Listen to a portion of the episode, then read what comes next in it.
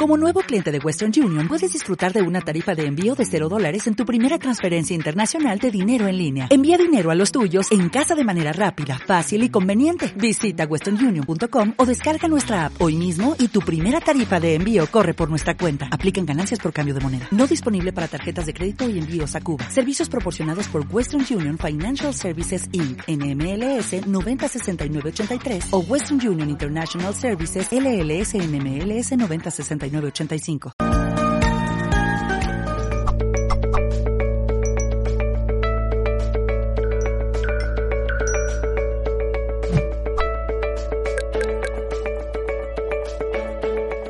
Muy bienvenidos amigos a un nuevo multidirecto de Mindalia.com. Les doy como siempre mi bienvenida en nombre de todo el equipo de Mindalia. Recordarte que puedes ver esta transmisión a través de multiplataformas, Facebook, Twitter, Twitch, Periscope, YouTube, eh, Mixer y más plataformas aún. Y también puedes disfrutar de esta conferencia en diferido a través de nuestra emisora Mindalia Radio Voz, 24 horas de información consciente en www.mindaliaradio.com.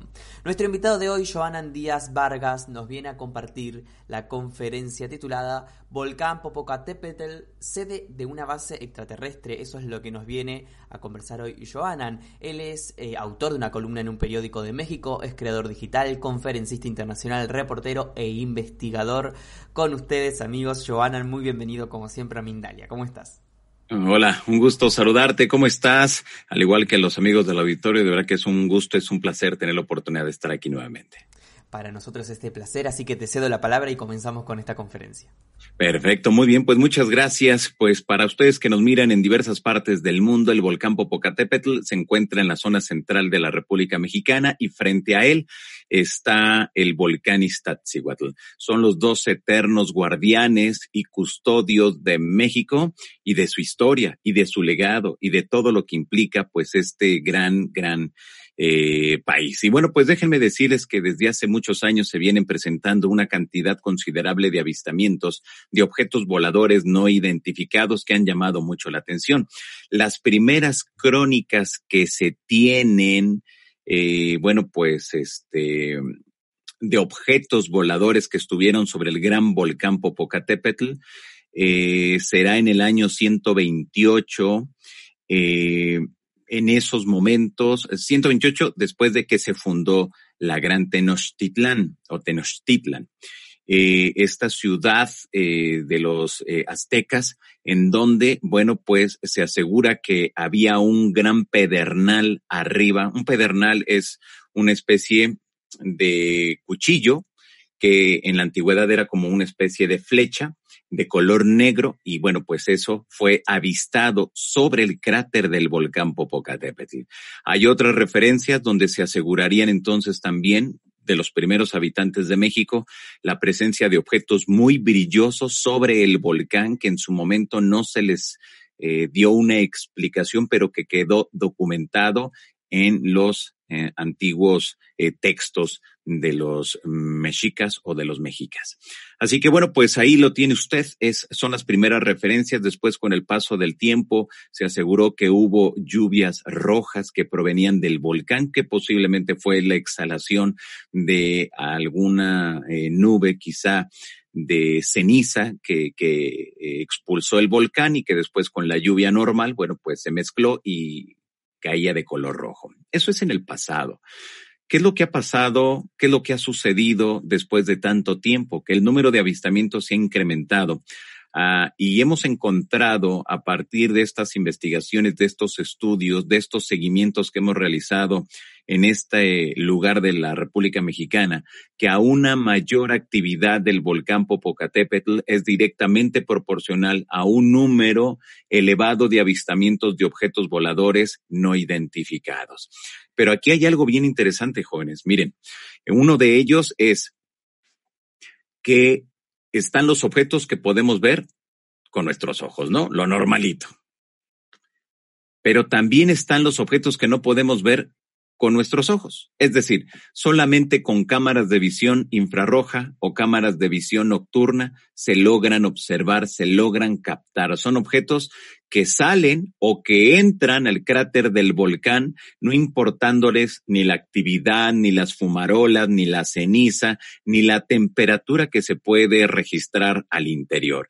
Los especialistas aseguran que la temperatura es arriba de los 500 grados centígrados cuando está tranquilo, arriba de los 700 cuando está medianamente activo o incluso puede superar estas temperaturas, pero son objetos entonces que debemos de entender que soportan eh, esos grados, eh, que son objetos que no se desintegran, que son objetos que salen de manera impune o entran aparentemente al cráter del volcán y que están ahí muy al pendiente de lo que está ocurriendo. Vámonos ahora a analizar el aspecto para llegar hacia el tema central de esta conferencia. Por el lado de los contactos con seres extraterrestres, asegurarían muchos de ellos que se tratarían estos objetos de una especie de píldoras que se le está dando al volcán para que ellos ayuden a controlar, a contener la energía y no explote el volcán. Hay que recordar que el volcán Popocatépetl es uno de los más peligrosos y es uno de los mejor monitoreados a nivel planetario. ¿Por qué es el más peligroso? Eh, es el más peligroso por la cantidad de millones de personas que viven a su alrededor y que muy cercana se encuentra la ciudad de Puebla, desde luego, se encuentra este, Ciudad de México. Entonces vemos que son millones y millones de personas que se verían afectadas en caso de que hiciera una erupción. Eh, y el monitoreo es por parte del gobierno federal, de las universidades y de diversas empresas de medios de comunicación que tienen apostada las 24 horas del día, los 365 días del año.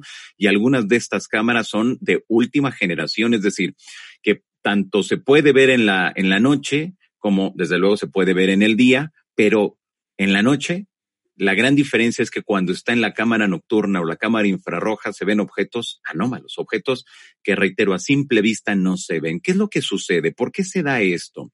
Se da por, quizá, puede deberse, una de las hipótesis de trabajo que tenemos hasta este momento, que sea algún tipo de energía natural en el proceso de erupción de un volcán o de explosión de un volcán que se libera y que están ahí reportándose. Uno.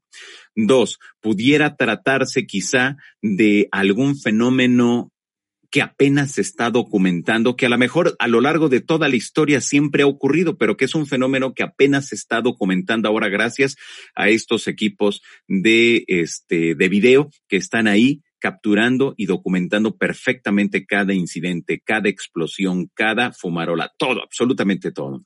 Pero también, si nos vamos por ese lado de las otras realidades, podemos considerar que se trata entonces de visitantes del espacio que nos están ayudando para que no explote. ¿Será quizá que en realidad eh, sean inteligencias que viven en el interior de la Tierra, como también se aseguraría? Que están ayudando y haciendo lo necesario para que desde el interior tranquilizar, bajar esa intensidad del volcán y también no explote? Si lo vemos ya sea por arriba o por abajo, se asegura, se afirma que estaríamos teniendo esa ayuda desde esas otras realidades. Si a esto le sumamos la cantidad impresionante de objetos voladores no identificados con forma de esfera, objetos con forma de disco, objetos con forma eh, de tubo, es decir, alargados, objetos que estarían ahí, eh, y esto nos lleva también a considerar y nunca olvidar los avistamientos masivos que se han presentado, es decir, que los cazaovnis, como ya se sabe que es una zona caliente desde el punto de vista del número creciente de avistamientos ovni, que en todo momento, a todas horas, todos los días prácticamente hay avistamientos. Ya los cazaovnis de la zona central de México se van a hacer las vigilancias y de repente se han topado con que hay cerca de 50, de 100 objetos en el cielo, en las inmediaciones del volcán, que no se trata de estrellas, que no son drones, que no son helicópteros, que no son aviones, sino que son objetos anómalos que están ahí y algunos de ellos incluso han visto cómo empiezan a flashear al momento que les avientan estos rayos láser o el haz de luz el láser hacia ellos, empiezan a flashar y ahí se mantienen. A lo mejor se mantienen durante una hora, dos horas y después poco a poco comienzan a elevarse. También hay que hacer mención que han sido captados la presencia de humanoides en la parte media hacia arriba del volcán desde la década de los 50. Se tienen los primeros reportes de entidades muy delgados, entidades con unos dedos, eh, pues yo creo que es el doble o el triple de, nuestros dedos, imagínense el doble, eh, en la parte de los pies, véanse su pie, y ahora súmenle tres veces el pie. Ese es el tamaño que les han visto y en la parte de talón hay un espolón que los eh, montañistas, los alpinistas de alta montaña nos asegurarían que eh, ese espolón sería porque en la alta montaña no es nieve, sino es hielo, es decir, es duro. Y estos seres, entramos que los alpinistas tardan dos horas, estas entidades lo recorren en 15 minutos. La zancada es muy larga. Cuando ellos, eh, los alpinistas, han tenido la oportunidad de toparse, siempre ha sido uno, desde la década de los 50, solamente uno. Estos seres simplemente voltean a verlos, en ningún momento se detienen, siguen avanzando hacia el lugar donde ellos van, que curiosamente aseguran los alpinistas que es hacia la zona donde eh, se afirmaría que hay algunas oquedades. ¿Será entonces que en esas oquedades viven? Y si es así, este, esta entidad de dos metros y medio a tres, delgado, que solamente se le ve los ojos y que va de manera erguida avanzando hacia ese sitio, ¿será que viven ahí? ¿Quiénes son? ¿Desde hace cuánto tiempo están ahí habitando? Entonces, si sumamos la cantidad impresionante de avistamientos de objetos voladores no identificados, mejor conocidos como ovnis, tanto en la visión normal como en la visión infrarroja en la visión nocturna, y si a esto Le agregamos también los avistamientos desde la década de los 50 de estos seres eh, gigantes, de estos seres grandes, de estos seres sigilosos que se desplazan y que tienen una gran maestría andar allá arriba. Ahora, también hay que mm, tener en cuenta algo. Suponiendo que se tratara de un ser extraterrestre, no van a estar desnudos. Me imagino que deben de tener algún tipo de protección para la velocidad del viento de la alta montaña, para las bajas temperaturas que se registran allá y para las inclemencias simplemente del tiempo, ¿no?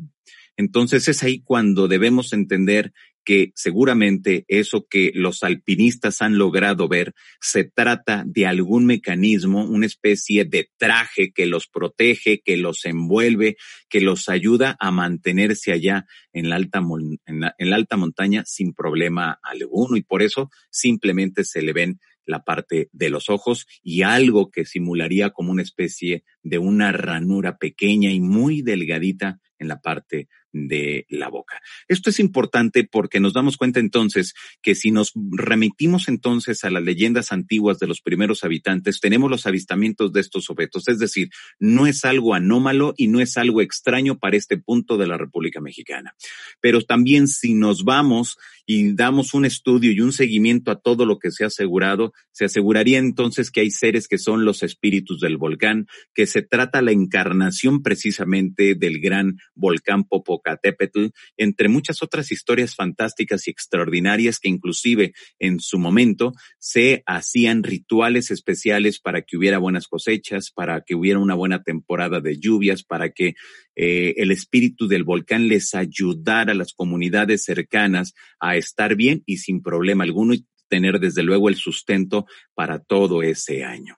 Se aseguraría y he encontrado vestigios de leyendas donde se afirma que en el siglo pasado había personas quienes subían a hacer estos rituales y se encontraban con una entidad una entidad anómala, una entidad completamente distinta a nosotros, que era muy alta, que siempre traía a la altura del ombligo una especie de esfera. ¿Será entonces quizá esa misma historia que nos cuentan a través de los chamanes, a través de las tradiciones sagradas, que ahora se empate con esto de los alpinistas?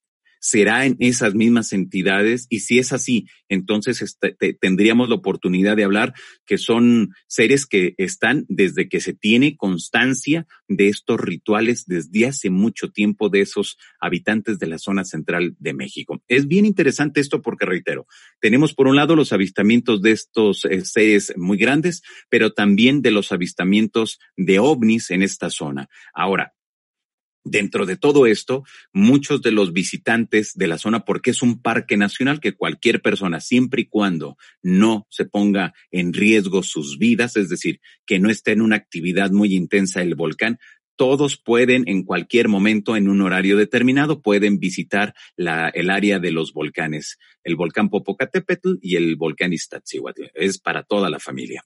Y el asunto es de que algunas personas se han topado también con seres que son los famosos duendes del volcán o de las inmediaciones del volcán, que en algunas de las ocasiones los han visto que van saltando de un lugar a otro y van molestando a los visitantes y hasta que les quitan la comida, les quitan algún dulce o algo de lo que llevan en ese momento es cuando estos seres desaparecen, se van simplemente se van. Son historias que se van juntando alrededor del volcán y por eso mismo, realmente están los elementos y están las condiciones dadas para comprender y quizá especular un poquito de que haya una base de seres extraterrestres? ¿Y por qué no pensar quizá que estos objetos voladores anómalos, que solamente los podemos ver a través de la visión nocturna o de visión infrarroja que entran o que salen del gran volcán Popocatépetl, sea una puerta quizá que se utiliza la energía del gran volcán y se abre una puerta dimensional, una puerta o una ventana hacia otras realidades, esas realidades que están ahí. Déjenme platicarles que en algún momento en una de las vigilancias que se hizo con un grupo de cazaovnis muy reconocidos de México, estuvimos transmitiendo ahí eh, toda una noche a través de Internet en tiempo real y de repente uno de ellos eh, observó que del cráter, de la boca del cráter del volcán, salió algo pensamos en esas primeras minutos, en esos primeros instantes que se trataba de que estaba a punto de comenzar una explosión del volcán. Y nos dimos cuenta que el objeto tenía una velocidad constante, una altura igual, constante, y una dirección bien definida. Y exactamente pasaría sobre nosotros que nos encontrábamos en el refugio alpino que se llama Alzomoni, que está a 10 kilómetros en línea recta con el cráter del volcán y a una altura sobre el nivel del, mar de, del mar de 4.058 metros.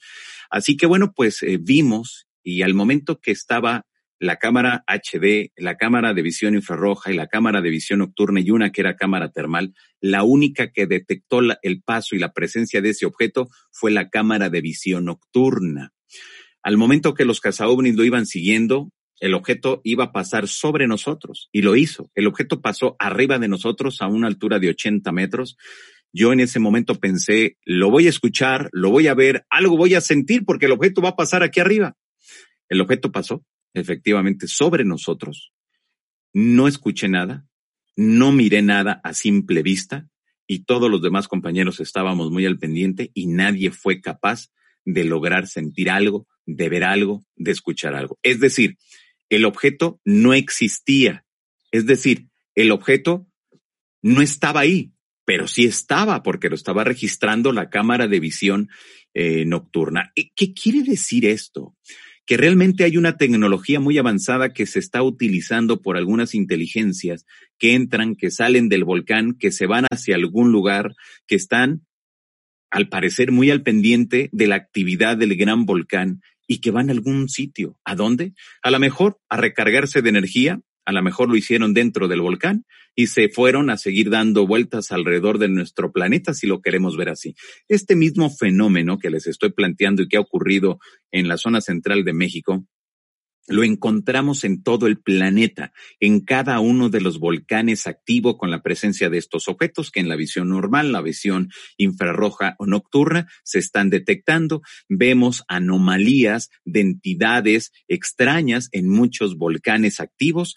Así que no es un fenómeno exclusivo de México. Que México sea y que tenga uno de los volcanes mejor monitoreados de todo el mundo, sí, desde luego. Y que gracias a eso todos los días estamos, tenemos la oportunidad de mirar y en ocasiones se ven cosas extrañas. Bueno, y que de repente esto se vuelve viral. Pero esto mismo estoy seguro que si ocurriera en todos los volcanes alrededor del mundo donde hay gran actividad, estuvieran igual de monitoreados, estoy seguro que ocurriría lo mismo. Y ejemplos de esto lo tenemos en Perú, lo tenemos en Chile, lo tenemos, bueno, en muchos países de Latinoamérica donde ha habido una gran actividad. Días antes de que se produjera la última erupción allá en Guatemala, hubo una cantidad impresionante de avistamientos. Quiere decir esto entonces que realmente está relacionado y hay un vínculo directo y que a una mayor actividad de un volcán es directamente proporcional a un número elevado y, el incremento de la actividad de ovnis. Esto es bien interesante y vuelvo al punto entonces. Debemos de considerar a partir de estos dos ejemplos que le he puesto de los humanoides y de los avistamientos, de que realmente se trata de una puerta o de una base extraterrestre, pudiera ser. Pero no solamente hay que limitarnos a la teoría o a la hipótesis extraterrestre, sino también a la intraterrestre y, ¿por qué no?, a la ultraterrestre. Es decir, que serían entidades que vienen de una dimensión paralela a la nuestra, que está aquí a un ladito, a un ladito de nosotros, que nosotros no tenemos la capacidad de mirar, pero que están ahí. Y que ahora estas cámaras entonces están mirando. ¿Qué son esos objetos? Y ha tomado una importancia muy importante este tipo de, de, de objetos voladores que se captan con la visión infrarroja o de visión nocturna. ¿Por qué? Porque el Pentágono, si ustedes recordarán, semanas atrás, ha reconocido la presencia de objetos sobrevolando los Estados Unidos, pero que no se veían a simple vista, sino a través de la tecnología de visión infrarroja.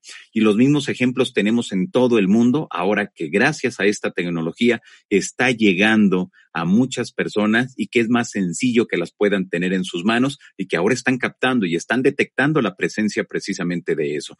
Es ahí donde debemos abocar la investigación, seguir haciendo estudios, análisis, documentándonos qué tanto se sabía en el pasado, qué tanto se sabe al presente y por qué muchos de los aviones que están a punto de aterrizar en el Aeropuerto Internacional de la Ciudad de México también se han topado con estos objetos a la altura del volcán, por qué, el radar eh, del Aeropuerto Internacional ha logrado en ocasiones detectar la presencia de anomalías sobre el cráter del volcán y cuando no hay ningún una actividad del volcán, ¿por qué será entonces que si ya tenemos a los radaristas, tenemos a los pilotos, tenemos los testigos, tenemos los testimonios de siglos pasados, entonces estamos realmente ante esta posibilidad de considerar de que algo importante está ocurriendo en este, en este punto, donde también se aseguraría por parte de algunos alpinistas,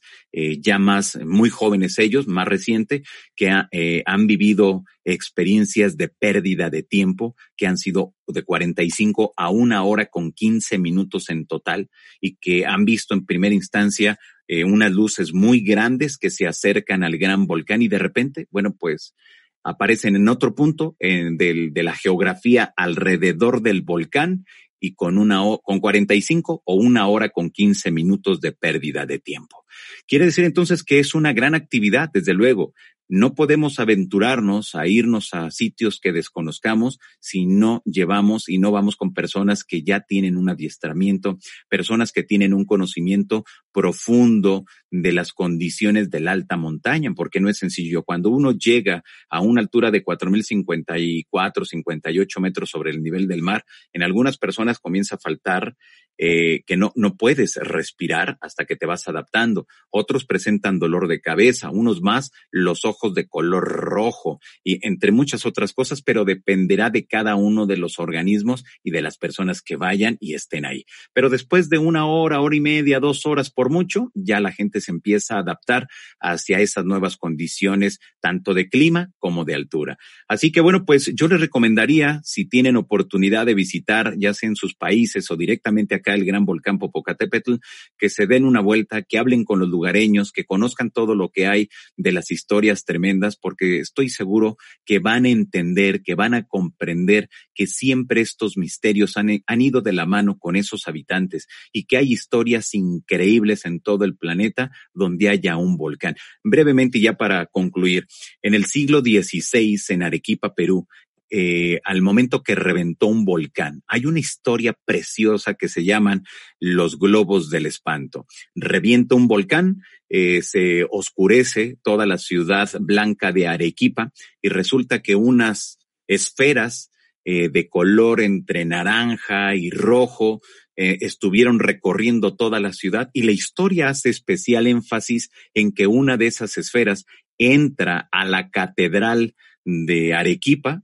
recorre todo lo que hay al interior y sale por el mismo lugar por donde entró. Es decir, no se trató de otra cosa más que era realmente una esfera inteligente al ser el recorrido, al entrar y al salir por el mismo sitio, al, recorrer en la parte interna. Quiere decir entonces que realmente estas esferas han estado muy al pendiente a lo largo de toda la historia. ¿Será producto de una tecnología de intraterrestres, de extraterrestres, o simplemente seres que llegan de otras dimensiones. Pues ahí se los dejo. Yo espero que busquen más información, jóvenes, si les interesa, porque en todas las historias, en todas las leyendas de todos los países donde hay volcanes, hay este tipo de experiencias increíbles que a la luz de la ciencia al 2020 no se le han podido dar una respuesta contundente. Pues ahí está. Excelente, Joana. Muchísimas gracias por esta intervención, por tu charla. Tenemos varias preguntas que te vamos a trasladar en minutos nada más. Pero antes de pasar a estas preguntas, quiero hacerle llegar un mensaje de Mindalia.com en relación al nuevo congreso eh, virtual e internacional organizado por Mindalia.com. Vamos a esta información y al regreso continuamos con las preguntas que nos llegan desde distintas plataformas. Ya regresamos con más. Mindalia.com te invita a formar parte de Mindalia Bienestar en 2020, un nuevo congreso virtual internacional organizado por Mindalia que tendrá lugar los días 26, 27 y 28 de junio de 2020. Si eres especialista en salud, bienestar o felicidad, puedes participar desde cualquier lugar del mundo realizando conferencias, talleres y consultas privadas en simultáneo y en multidirectos para todo el planeta por la multimedia de Mindalia.com. Solicita más información al más 34 644 36 67 33 o envía un email a congresos@mindalia.com. Mindalia Bienestar en 2020. Quedan casi ya pocos eh, eh, días para este congreso, así que toda la información ahí tienen el contacto para hacernos llegar su consulta y, también alistarse para este evento. Muchas preguntas, muchas conclusiones, muchos comentarios también. Vamos a comenzar por Facebook. Eh, no tenemos el nombre de esta, de esta persona. Recuerden ponernos su nombre y su país, así podemos saber quiénes nos escriben y de dónde. Pero nos hace la siguiente pregunta. ¿Las exhalaciones del volcán estarían entonces reguladas por seres alienígenas? Es lo que se asegura. Desde luego, esto a la luz de la ciencia no tiene ningún sentido y no tiene ningún valor. Eh, yo mencionaba en mi exposición que hay algunos contactos con seres extraterrestres que asegurarían que a una mayor actividad del gran volcán Popocatépetl, estos seres o estas, estos objetos voladores entran y es minutos después comienza a bajar la actividad. Es lo que refieren eh, la mayoría de personas que viven en las inmediaciones del volcán Popocatépetl. Puede ser del lado de Puebla, del lado del Estado de México, del Estado de Morelos, de Tlaxcala, pero que siempre estarían ahí como que este, eh, eh, siempre que ven esas luces, que entran o que salen, ya saben que minutos más tarde empieza a tranquilizarse, a tranquilizarse el volcán. Así que bueno, pues eso dependerá ahora sí que de cada uno de los contactos. Pero reitero, desde el punto de vista científico, esto no tiene ningún sentido y no tiene ningún valor para dentro de la investigación científica que ellos vienen realizando. Excelente. Angie Ramírez también a través de Facebook. Sé que no somos los únicos seres vivos en esta enorme galaxia. Mi duda es que ya son muchos años que nos estudian y no hay una fotografía de un ser diferente a los humanos. No, ni la va, ni la va a ver. No, si la gente piensa que en algún momento va a existir eso, eso no va a existir, jamás. Es como si dijeran, eh, ¿por qué los extraterrestres no bajan? Porque no les interesa no les interesa hacer el contacto masivo con nosotros. Creo que eso ya nos queda muy claro. Si realmente ellos quisieran ayudarnos, ya lo estuvieran haciendo y de muchas, en muchos aspectos y de muchas formas simplemente de los tiempos actuales. Si realmente quisieran hacer, hacernos daños, ya, ya lo hubieran hecho también desde hace mucho tiempo. No tendrían que esperarse a nuestra actual generación para hacernos algún daño. Entonces, nos damos cuenta que sí hay fotografías, sí hay videos de objetos voladores anómalos, pero de extraterrestres serán contaditos y muchas de esas eh, fotografías o de esos videos que se refieren hablando de los que se han hecho estudios, de los que se, se, le han hecho análisis, son contaditos. O sea, habrá tres, cuatro en todo el planeta. Y estamos todavía, a pesar de que no se encuentre una alteración, que no sea una manipulación, ni una maqueta, ni nada, estamos todavía expensas de que eh, si es real o no. O sea, nunca lo vamos a saber. Por eso digo que nunca vamos a encontrar una foto auténtica. Nunca vamos a ver a un ser humano abrazado de un extraterrestre. Hola, señor extraterrestre, ¿cómo le...? No, eso no, eso no lo vamos a ver. Jamás. Excelente. Otro comentario interesante en Facebook, no tenemos el nombre de la persona, sería interesante que nos deje eh, luego el nombre en, en, los comentarios debajo de YouTube. Porque dice Joana y nos da una certeza, dice 25 del 7, lo he venido soñando repetitivamente, erupción extrema del volcán. 25 del 7, ¿no? Pues no sé qué sea, ¿qué será? ¿25 de julio? Eh, claro, ¿no? Es como que soñó que en esa fecha eh, va a haber una erupción en, en, el volcán del cual estamos conversando. Bueno, déjenme decirles que desde hace muchos años aquí en la República Mexicana hay diversas personas que han recibido mensajes de que algo importante va a ocurrir y la mayoría de las eh, profecías y predicciones de los contactos con, con, con estas entidades refieren de un, una gran explosión para el volcán Popocatépetl. Déjenme decirles algo breve que este hay incluso ha habido algunas fechas de algunos contactos que han coincidido. Yo digo que ha coincidido porque realmente estas entidades no, o no han dicho el día, la hora y el qué pero a partir de la información que proporcionan, que en la mayoría de ocasiones es muy ambigua, pareciera, y si lo interpretamos, pareciera que coincide al momento que ha tenido su mayor actividad el volcán Popocatépetl. Eso de verdad que llama mucho la atención, pero reitero, es información no clara, no, no precisa, sino que es muy ambigua en la mayoría de ocasiones. Excelente. Esta pregunta nos llega desde Estados Unidos. Em, ¿Cómo crees que reaccionaría la humanidad al momento de tener certeza, información oficial de vida extraterrestre? Desde tu punto de vista, ¿estamos preparados o supondría tal vez un caos social? Miren, yo creo que gracias a toda la información que hay ahora a través de las redes sociales para quienes nos interesan estas temáticas, eh, el impacto no sería tan fuerte como si no tuviéramos ninguna información. Creo que sí va a haber eh, va a haber un, se va a simbrar la humanidad, me queda muy claro al momento que veamos quizá a través de los noticiarios que ya están aquí, que están haciendo contacto, que ya estrecharon la mano, que ya hay esa comunicación directa entre extraterrestres y humanos, creo que sí va a simbrar fuerte. Pero no creo, como han propuesto algunos autores, que al momento que lleguen los extraterrestres, en automático la economía colapsará, las religiones también caerán, entre muchas otras cosas. No, la humanidad no está tan endeble. No es así las cosas, bueno, desde mi punto de vista.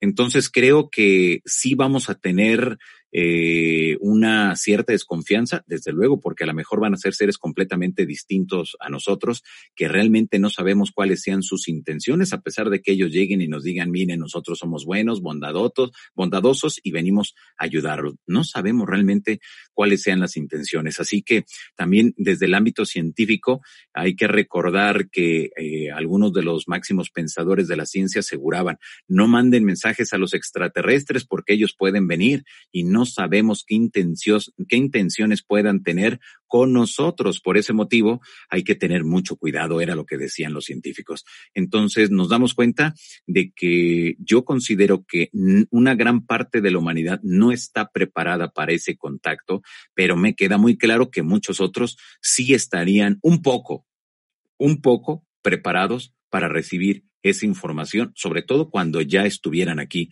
dentro de nuestra atmósfera. Desde Venezuela nos escribe Cecilia a través de YouTube, sabiendo que hay seres haciendo y apoyando la oscuridad aquí en la Tierra, dice, ¿por qué los humanos mayores de luz no nos ayudan a liberarnos de estos seres oscuros? Es que realmente no sabemos quiénes son los buenos y quiénes son los malos. Muchos eh, aseguran ahora a través de las redes que si, miren, aquí hay algo bien importante contestando esta pregunta. Si los extraterrestres son completamente distintos a nosotros, son malos. Pero si son igualitos a nosotros e inclusive más bonitos, entonces son buenos. ¿Por qué? ¿Por qué esa discriminación? En la Tierra hay gente muy guapa que es mala y hay gente que no es tan guapa y que puede ser este muy buena entonces, ¿por qué pensar que si son completamente distintos a nosotros, tendrían necesariamente que ser malos? Ahora, vamos a esta parte de la pregunta. Si son malos, ¿por qué no hay alguien que esté contrarrestando? Si nos vámonos dentro de la teoría del contacto extraterrestre, eh, se aseguraría que así como hay unas entidades negativas, también hay seres eh, buenos que estarían contrarrestando esas energías negativas que estarían en todo momento ayudando a la especie humana para salir adelante dentro de todo lo que implica las experiencias de ellos. Pero también nos queda muy claro dentro de este aspecto que ahora, al 2020, hay una cantidad impresionante de información en las redes sociales donde ya no sabes qué creer, porque unos te dicen que ellos son los buenos, pero otros te dicen que ellos son los malos y otros te dicen que son los extra ultra malos. Entonces la gente entra en una gran confusión yo lo que le sugiero a las personas es que lean, estudien, analicen y después con ese bagaje cultural saquen sus propias conclusiones a partir de lo que ustedes consideren y no permitan que nadie sea su gurú, que nadie sea su guía. No, ustedes solos. Y estoy seguro que escuchando la casuística, entendiendo los casos, mirando cada una de las entrevistas de las personas que hablan en torno a esto, pues este, van a sacar sus propias conclusiones. Y hay que recordar también que cada, cada una de las personas va a hablar dependiendo de cómo le vaya en sus experiencias de contacto. A algunos les ha ido muy bien y van a hablar maravillas de los extraterrestres. Va a haber otros que les ha ido extremadamente mal y van a hablar pestes de esas razas. Entonces, creo que la forma eh, más equilibrada de obtener la información es escuchando ambas partes, llegando y utilizando nuestro sentido común y llegando nosotros mismos a nuestras propias conclusiones. Excelente. Joanan, desde México, Emidio dice, y respecto a estos avistamientos, ¿el gobierno tiene algo al respecto? ¿Ya ha emitido algún comunicado o algo por el estilo? ¿O sigue siendo solo un misterio? No, el gobierno mexicano está muy al pendiente desde la Fuerza Aérea y desde las instancias militares. Hace unos años tuve la oportunidad de dar un par de conferencias en la Secretaría de la Defensa Nacional. Tuve la oportunidad de conversar con algunos de los militares y de verdad que es impresionante la cantidad de información y de casuística que ellos manejan, pero que está reservada. Es información solamente para ellos. ¿Qué hacen con toda esa información? Pues la tienen ahí guardada y tratan en la medida de las posibilidades de dar una explicación, pero públicamente no se ha hecho eh, pues del dominio público. Yo desconozco si hay una oficina en estos momentos encargada exclusivamente de darle seguimiento muy puntual a lo que pase alrededor del volcán y de estos avistamientos. Pero déjenme decirles que un, que un boletín de prensa eh, o un pronunciamiento oficial del gobierno hasta el momento no ha existido que reconozca o que refute la aparición de estos objetos, no. Lo que sí hay es que dentro de las Fuerzas Armadas, pequeños grupos de personas que le dan seguimiento. Eso sí me queda muy claro. Y por el otro lado, que este, en el Aeropuerto Internacional de la Ciudad de México están conscientes de la aparición de estos objetos anómalos y que cuando son reportados, ya sea por los pilotos o que aparecen en el radar, inmediatamente le dan seguimiento, porque recuerden, son objetos que están allá arriba y que no sabemos cuáles sean sus intenciones, ni del tamaño, absolutamente no sabemos. Lo que sabemos son las velocidades que quedan registradas en el radar y sabemos el tamaño y sabemos la intensidad lumínica que estarían eh, este, eh, emitiendo, pero hasta ahí no sabemos mayor cosa. Entonces, por eso los eh, controladores de tráfico aéreo, cuando llega a ver este tipo de incidentes, inmediatamente le dan seguimiento muy puntual y el acompañamiento más de lo normal en cada una de las aeronaves para que puedan, en algunos casos, si es necesario, bueno, pues a lo mejor eh, cambiar un poco la trayectoria, este, eh, alertar a los demás aviones, entre todos que hagan un, un reporte de qué es eso que se está mirando, sobre qué lugar de la República Mexicana Y en el caso de cuando se ha tenido eh, los reportes sobre el volcán Popocatépetl, hay que recordar que cuando hay una gran actividad del volcán, hay un cerco alrededor del volcán, dependiendo la intensidad, que puede ir desde los 10 kilómetros hasta los 17 kilómetros a la redonda, que eh, no estaría permitido para ninguna aeronave el sobrevolar eh, cerca del volcán, debido a que, a que si las cenizas entran en las partes móviles de cualquier aeronave, eso provocaría que en cuestión de minutos la aeronave tuviera problemas y cae a tierra. Es por eso que siempre cuando hay una eh, emanación muy fuerte del volcán o hay una explosión, se activan todos los protocolos de seguridad precisamente para que ninguna aeronave que pudiera pasar por ahí cerca, no lo puede hacer. Se tiene que desviar un poco y después seguir su camino. Excelente. Emilio desde España está desde que comenzamos este directo y hace una pregunta. ¿Qué dicen los antiguos y aclara las leyendas de los ancestros de estos sitios? ¿O qué experiencias nos transmitieron? Es exactamente lo mismo que está sucediendo a la fecha. La aparición de eh, luces, la aparición de entidades anómalas que ellos identificaban con como los guardianes de los lugares, los espíritus de los volcanes. En México desde hace mucho tiempo está la historia, está la leyenda del espíritu del gran volcán Popocatépetl, que para quienes nos miran en estos momentos y no son de la República Mexicana, les he de informar que el volcán tiene un nombre completo, nombre y apellidos.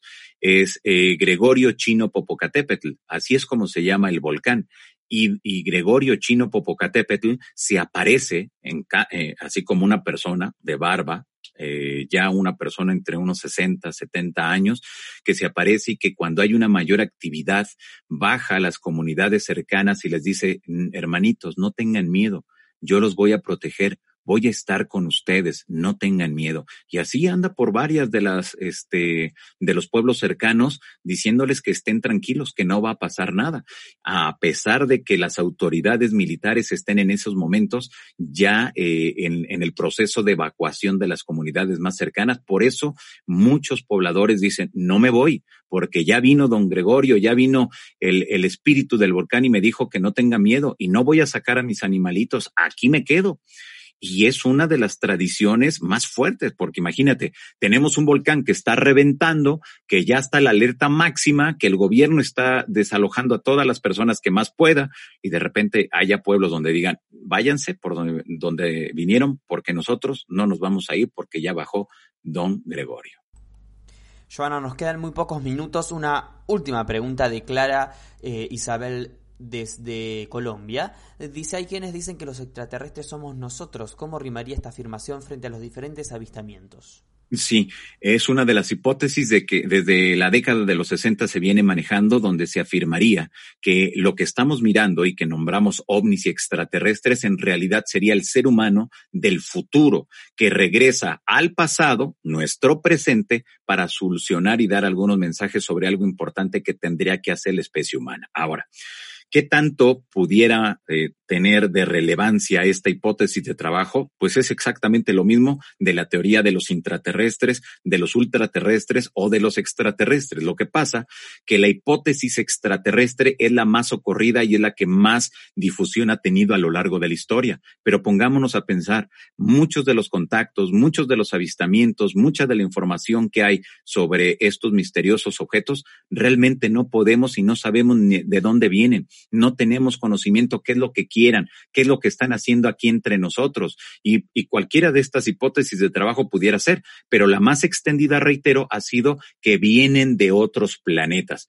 Pero desde los 60 está la intraterrestre, ultraterrestre, los viajeros del tiempo y los extraterrestres. Así que hay cuatro opciones en la cual cada uno de los casos pudiéramos ubicarlos para darle una respuesta.